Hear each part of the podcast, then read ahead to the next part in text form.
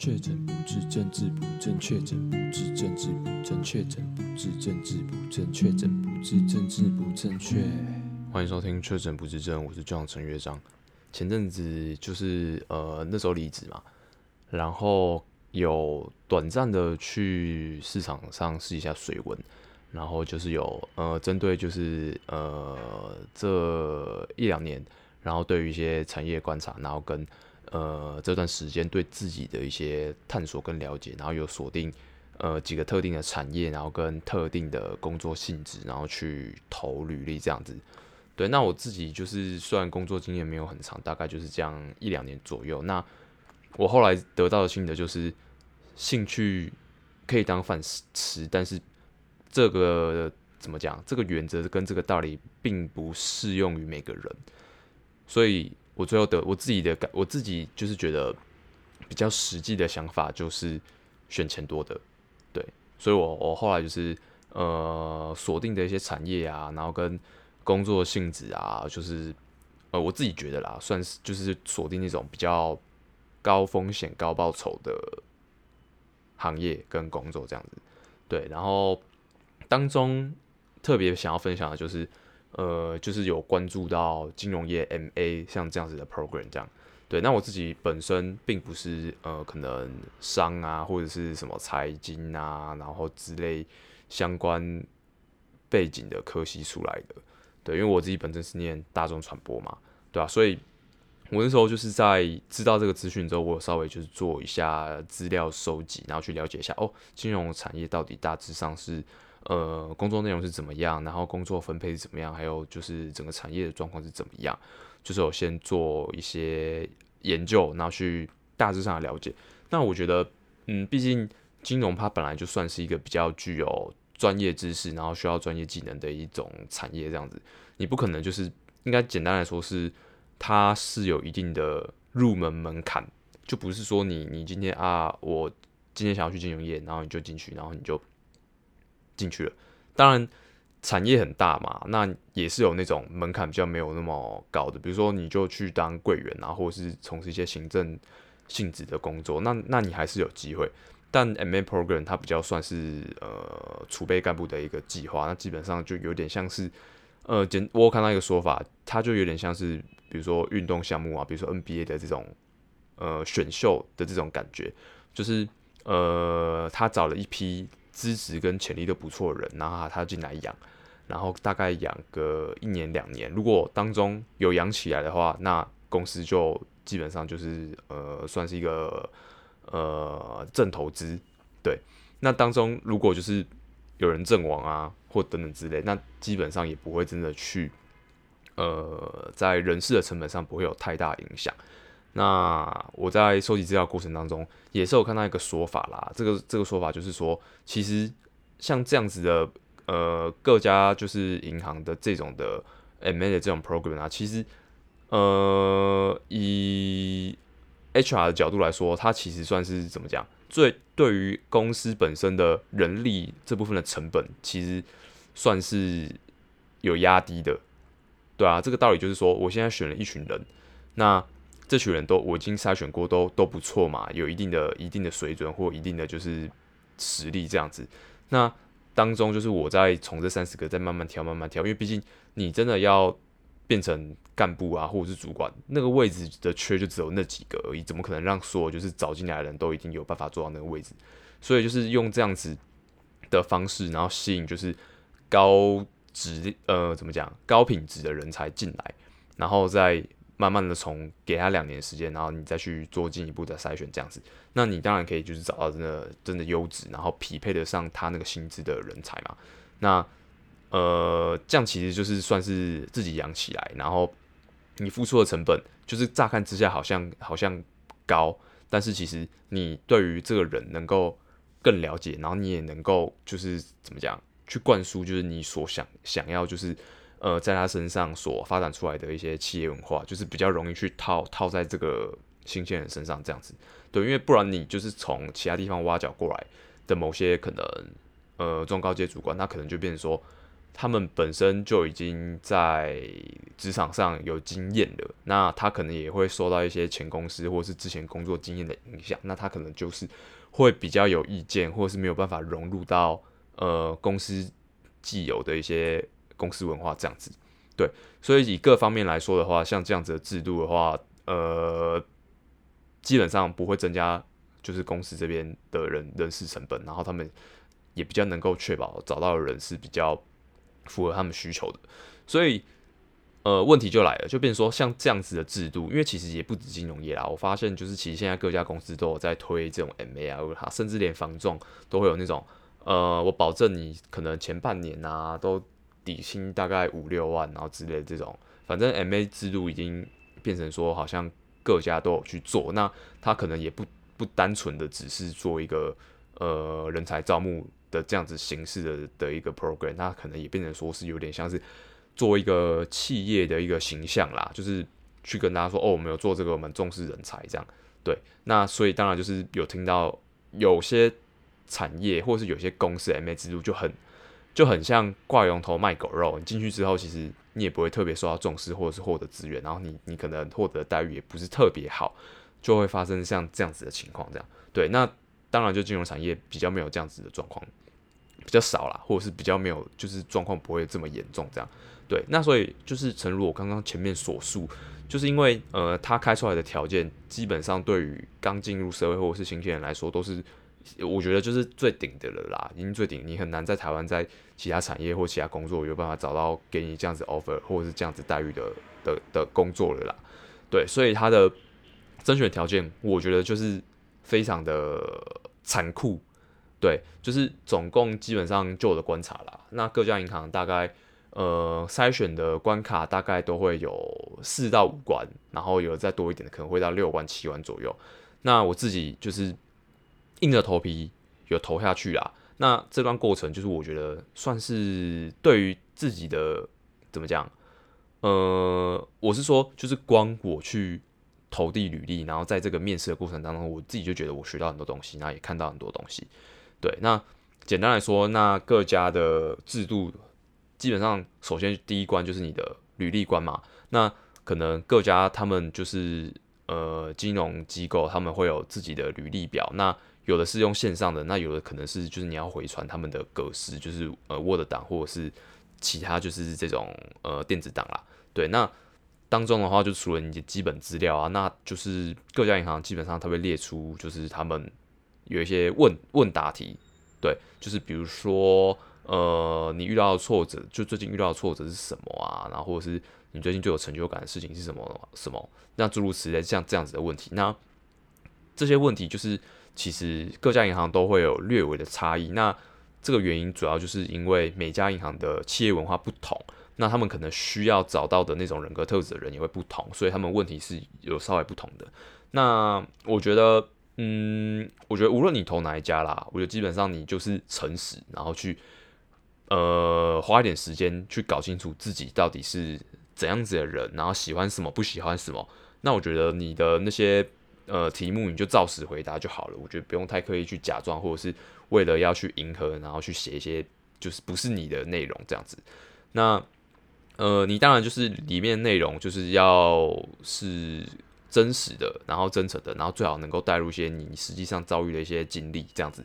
就是比较像是有故事可以带入，这样又有实实际的例子，然后这样我觉得就是阅读下来会比较对方会比较有感觉你在写什么，不要就是文绉绉的，然后好像。啊，你写了这些东西，然后看完了，好像哦，你好像有这样子的特质，但是我也不知道要你要怎么证明这样子的特质。那我觉得你很有可能就会被刷掉，这样。对，那首先就是第一关就是履历关。那其实很多机构、很多很多很多很多银行就是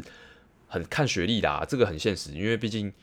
大家就是要抢这个几个就是这么这么顶的职缺。那呃，竞争对手就是呃有很多就是台政的嘛。然后接下来可能还会有一大堆，就是一票就是海归的，从国外学校回来的这种。那基本上你不是在国立前段班，基本上就没什么机会了啦，因为真的太多人要投了。我觉得这也没办法，这也很残酷。那这也很合理，就是我当然直接用学历去筛选，说，呃，可能就是因为毕竟学历讲实在的，它就是证明说你你的可能学习能力，或者是过去对于可能学业这件事情，你你在投入啊，或是努力程度上面，就是可以直接展现出来的一个算是成就，在你进入社会之前的一个成就。那我觉得这样子看，当然不能就是呃全盘的去呃去说明说哦，那你今天学历不够好，就代表说你这个人资质不好，因为毕竟。不是这样子嘛？因为有些人就不会考试，或者是在当时考试的时候，就是可能考运没有那么好，那不代表说他这个人不努力，或者是质不好。但是你对企业来说，我哪有时间就去慢慢帮你做身家调查，知道每个人哦，那我就知道你过去这二十几年来发生哪些事情，不可能嘛？他们时间有限，资源也有限，那他们当然不会去做这件事情。所以直接从学历筛选这件事情，我觉得一切来讲。就是一个合理，然后你你也必须接受，你就是你也不能酸葡萄说哦，你们就是啊啊就学历啦，看学历啦，然后喜欢那些那些学霸啦，台政啊，海归啦，就是我觉得也不用这种心态，对，就是你还是必须回归自己本身，就你当初就是认真念嘛，无论重考怎么样，那这个就是人家规则这样定，你就只好照人家规则这样走。好，那这是第一关履历关，那原则就是诚实，然后照实写，然后你不要碰红，对。那我觉得这就是最基本的，因为你毕竟你你就是为了讨好对方企业，然后为了去然后假装自己是那个企业文化的那种人，你到时候进去你也不一定会快乐，你搞不好就也待不久，对啊，人家搞不好需要很有想法啊，你就不是很有想法，你把自己搞得像很有想法，你进去之后你还是没有什么想法，你就是一段时间之后被人家看破了，或是你是一个怎么讲，就是一个不是很注重团队的人，你比较有自己的想法。然后你进去之后，你只有自己的想法，但人家就是需要团队合作的人啊！你一天到晚，然后他们就是没有办法融入团队，你这样子，你其实也不会快乐，人家也会讨厌你。对，就是说说白了就是这样子。好，那第二关，接下来就是可能会变成说各家银行会有不同，那可能基本上都会有中英面试啦。那中英是不是绑在一起，或者是分开？就是各家银行有各自的做法，这样。那就是中文关，呃，其实。它的前后顺序也是看各家银行啦。那中文关很很基本的啦，就是可能你会直接去呃他们银行的总部，然后可能依据你选填的志愿，那可能就会有呃一些呃主管，然后跟人资，然后一起去帮你做一些面试。基本上就是了解你的履历内容跟你实际上面到底有没有一致。那就是他会从这个问答过程当中，然后更去了解说哦，你履履历啊，可能有些。没有那么清楚了，或是他们有很有兴趣的部分，然后他们再去做了解，然后从中从你的回答去判断你这个人。那我觉得只要是面试相关的啦，第一个就是你要很熟你的履历，这这个一定是没有什么疑问的嘛，因为你自己都不熟了，那人家可能就觉得你就是在端你怎么会不熟？你自己的东西你一定要很熟啊，所以你这个没有熟不熟问题，所以你在瞎掰。那如果你被瞎掰的话，就会被发现。那所以你就还是照实写，然后就是我觉得当下。你必须要非常的怎么讲？我觉得，我觉得这就有一点怎么讲？有点吃，有点天生。就有些人就是很习惯，就是接受这种高高压或者是紧张的这种场合或场面，那他就可能讲话也是顺顺的，然后逻辑也是顺顺的，就比较呃不会紧张这样子。对，那我觉得很吃反应啊。我觉得面试就是一个很吃反应的一个环节，而且我那时候就是面其中一家。我真的觉得，就是我那时候就是怎么讲，你还是难免会有点紧张。然后结果那时候，因为我同时是呃三个甄试者对三个面试官这样子，然后那时候我隔壁的一个女生，她就先讲完了，然后结果接下来轮我嘛。那轮我就是我准备开始讲之前，然后面试官就跟我说：“那你先总结一下他刚刚讲些什么。”然后那时候其实我我就是。呃，前一个女生在讲的时候，我就在发呆，然后，然后因为我有一个面试官的眼睛很大，然后我觉得她眼睛很漂亮，然后我就一直就是被她就是眼睛这样子，我就是盯着她的眼睛看，然后就是那时候就有点放空，然后加上有一点累这样子，对啊，然后我当下就是，其实我觉得我就是有点就是唬烂过去了啦，对，然后只是那时候有点吓到说，哦天哪，这个真的是要全神贯注，你不但要会讲，你还要就是会听人家讲，然后而且你还要会总结这样子，对啊，然后那时候是还好，就是我就是。临场反应还 OK，然后就还是有就是糊弄过去这样子。对，那我自己在面试的过程当中，因为我自己本来觉得我是一个口条不错，然后也算是蛮冷静的，蛮蛮能 hold 住场面的，然后也蛮能侃侃而谈的人。就是在我进入到 MA program 这样的面试之前，我自己觉得是这样子的人。但当天跟我一起面试的另外两个女生，我觉得。干，她们就是都比我还要稳，比我还要强，比我还会更流利。就是我觉得天哪，我在这个领域里面，或是我在就是呃同届的这些竞争者里面，我根本就只算是一个很基本、很基本的，就是一个平均值啊，就是没有，就是我以为我自己很强的强项，其实，在这样子环境当中，只是基本而已，基本分数而已。对，所以那时候就是我觉得这部分对我来说影响还蛮。就是对我来说是是一件好事，我就知道说哦，其实真的是人外有人，天外有天。我终于有深刻的感觉到，就是像这样子的一种人外有人，天外有天的这种感觉。对，然后这也就是一方面，也就提醒自己一定要更谦卑，不要就是就觉得自己很屌啦、很厉害啦什么之类。因为我就常常会看到像这样子的人，就觉得哦，自己很屌、很厉害啦，啊，人家都是白痴啦。我常常都会遇到这种人，然后你就是随着，就是你可能越越看越多人，就会觉得哦，干嘛？就是你看到这种人就，就你就完全不想跟他讲话。这种就是完全都是不谦虚，然后怎么讲，不懂得反省的人。那这种人，我是非常排斥跟他相处的。对，那呃，我刚刚讲中文的面试大概就是这样子。那我觉得其实你就是怎么讲，你自己当然有些，比如自我介绍这种东西，我就不赘述了啦。那你自己可以准备好的。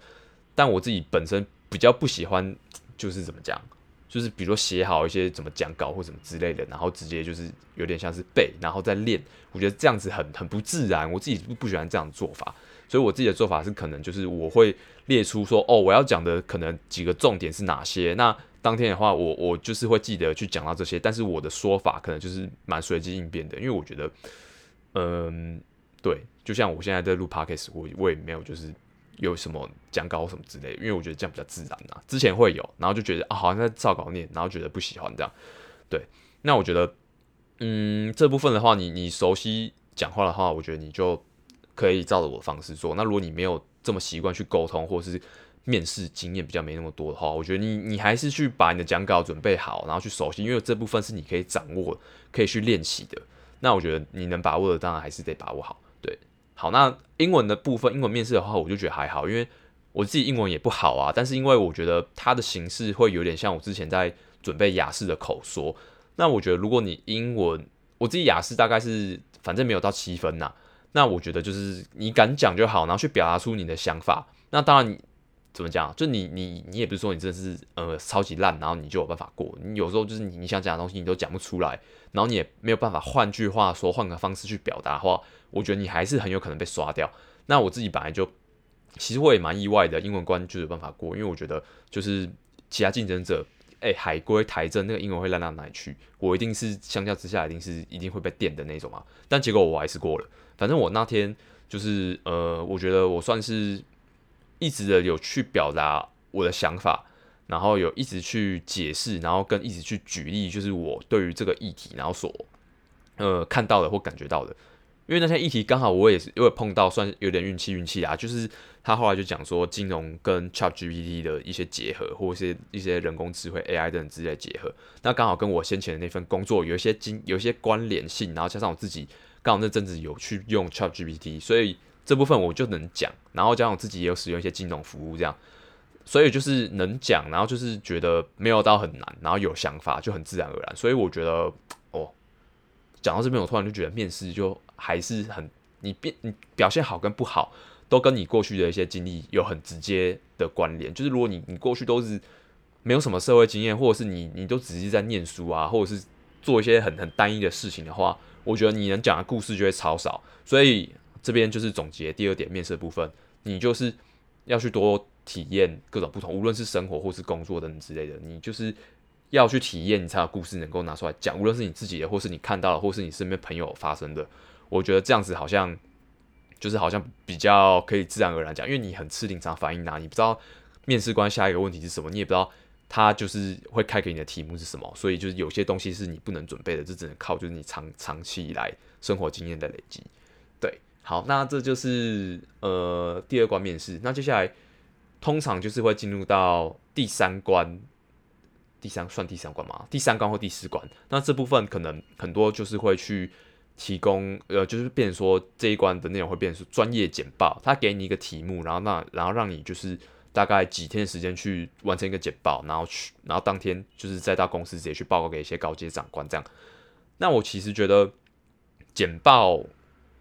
其实我自己不是很会做简报，也没有很多做简报的经验，但是我可以理解他们为什么会希望就是简报关卡，就是有呃构想这个简报关卡，然后去看呃呃真实者的一些状况，因为其实简报基本上来说，它就是很直接的，就是可以去呃看到说你这个人对于一个问题或一个议题，那你的想法的逻辑是怎么样？那你是有想法还是没有想法，就可以直接从简报看出来嘛。那你有没有创意，你也可以从简报看出嘛。无论是你的呃整个呃简报的架构，或者是你在简报的一些排版等等之类的，我觉得这就是一个简报就很，这真的也很像是在讲一个故事。那你要如何把故事讲好，然后让它就是也是看起来呃干干净净、漂漂亮亮，然后会吸引人家想要继续听，然后再从你就是在呃报告的过程当中。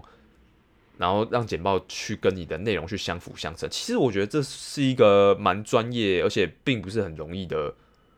技能哦。就是很多人会做简报嘛，也可以做得很漂亮，但内容很空洞。然后呢，他讲讲的东西可能内容可能就整个很发散，没有逻辑的。那这样子的简报是好简报吗？可能就不是。然后当你在跟这些高阶长官报的时候，他们也会觉得啊，他们拜托就是已经这么有经验的高阶主管了。他听就知道你在讲废话，或是他就知道你就是没有什么逻辑这样子，那你你这个就是可能会被淘汰这样。对，那我自己其实，在简报的时候，我觉得我自己觉得就是我刚好拿到题目也是我熟悉的啦，那我这边就不公布题目。对，那呃，我那时候其实是蛮有把握的，然后其实我很快就是有顺出来我脑子里面的那个报告的逻辑这样。但因为其实简报时间很短，然后你很难去把你说想讲的都。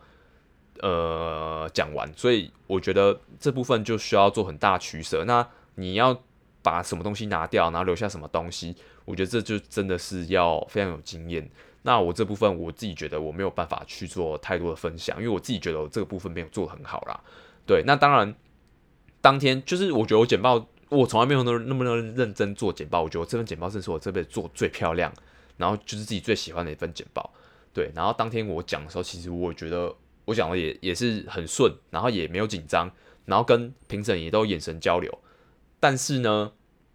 我觉得就是可能方向有点错，然后当下就是在呃 challenge 的时候，就是有有的有的主管就问说啊，你就是呃，因为我简报的字数很少，对，我主要都是用口头的方式再去说明，然后有的主管就觉得说啊，你这样子的话，你你就是简报上面的字。这么少，然后我直接看你看你的那个 PPT 的时候，我看不懂你你到底是要表达什么？对，那当下我就知道说啊干，那这个可能不是很妙，就是我可能没有真的站在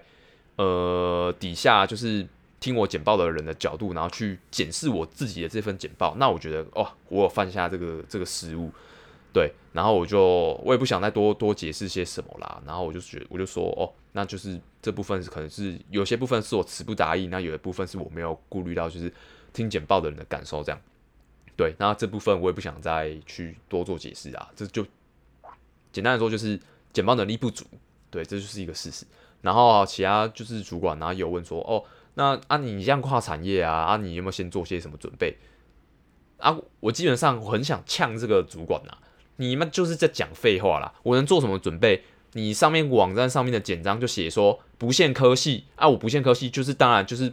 我就这当然来试试看，难道你要先等到我什么会计呀、然后什么什么什么授信那些无为 boy 那些那些那些就是念商的这些学生，然后花四年念好的东西，那我先准备好再来面你这个吗？那我这个面完之后，我都几我准备完都几岁了，我还面你这个东西？然后你又有年龄限制，干嘛干嘛的？我听到觉得干就觉得问这个是北七哦。那当然我知道他想问的问题是，你想要跨产业，那你有没有先做些什么准备？我、哦、当然是有做准备啊，不然我我今天怎么来的？我觉得隔行如隔山，我觉得这就是一个事实。只是我觉得，那你这主管就问这个问题，我觉得很白痴。然后他那时候问说啊，那你就对会计有什么了解？为什么莫名其妙？我就我就非相关科系，我我对你的会计能多了解？如果我看我连会计都很有了解的话，啊，念那些会计系也是北七是不是啊？所以我就觉得。当下其实我应该这样直接回他啦，因为我就觉得第一个问题我已经觉得我可能就是没什么希望这样子，早知道我就直接回他。我觉得那如果你真的需要有什么会计能力或干嘛的，你简章上面或官网上面你就直接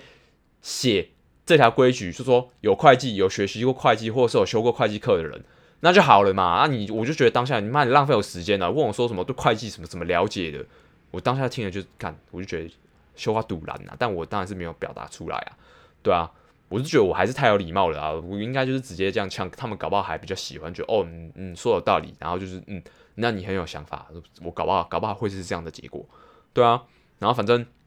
就诸如此类的啦，然后反正我觉得，嗯，基本上那些问题都是。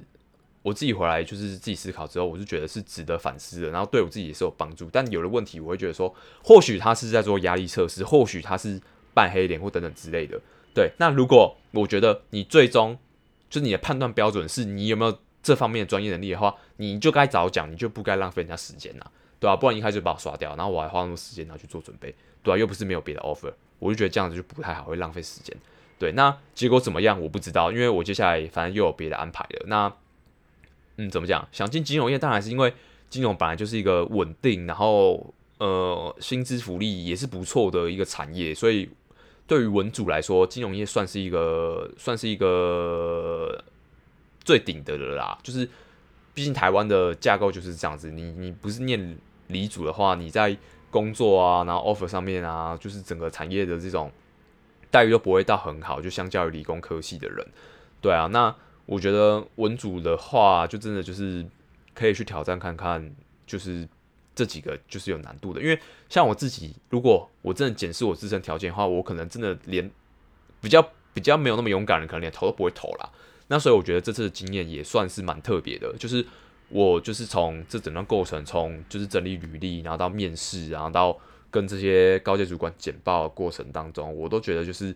呃更去了解自己。的性格，然后去了解自己喜欢什么东西，然后你在这个过程当中，你也有去就是对于这个产业有做一些研究，然后跟观察。那我觉得这全部就是都是都是蛮珍贵的经验。然后你在面试当中遇到的，无论是呃跟你一起就是甄试、一起投履历的这些同届的一些应征者，或者是公司里面的主管，或甚至是人资哦。我觉得你都会看到很多就是不同不同百态，像我这次就遇到一个妈的那个人资就是白痴啊，干你们跟我约时间，然后跟我约错，我就觉得看怎么那么雷啊！啊，你的工作不是就是要约面试者，然后你连时间都可以错，你跟我讲你物质，我就觉得真的超不专业的，亏你还在就是这么厉害的一家银行里面工作，所以我那时候我期末期就不是很好了啦，我就在那边又花了两三小时在那边等，因为只不过是因为他一个物质，对啊，我这边等到我都。都已经就是没什么，都不紧张了。对啊，我就觉得，哎，反正就是就是一个经验呐，蛮特别的经验呐。对啊，那就是之后还想不想再挑战？应该也有机会，还是会想啊。但是因为我自己目前的话，又又拓展到另外一个领域去了，然后又开了蛮多的眼界，这样，所以就是这就是另外一个故事了。对，好，那还有什么没有分享到的？好，那应该没有。那这节分享就先到这边，下期见，拜。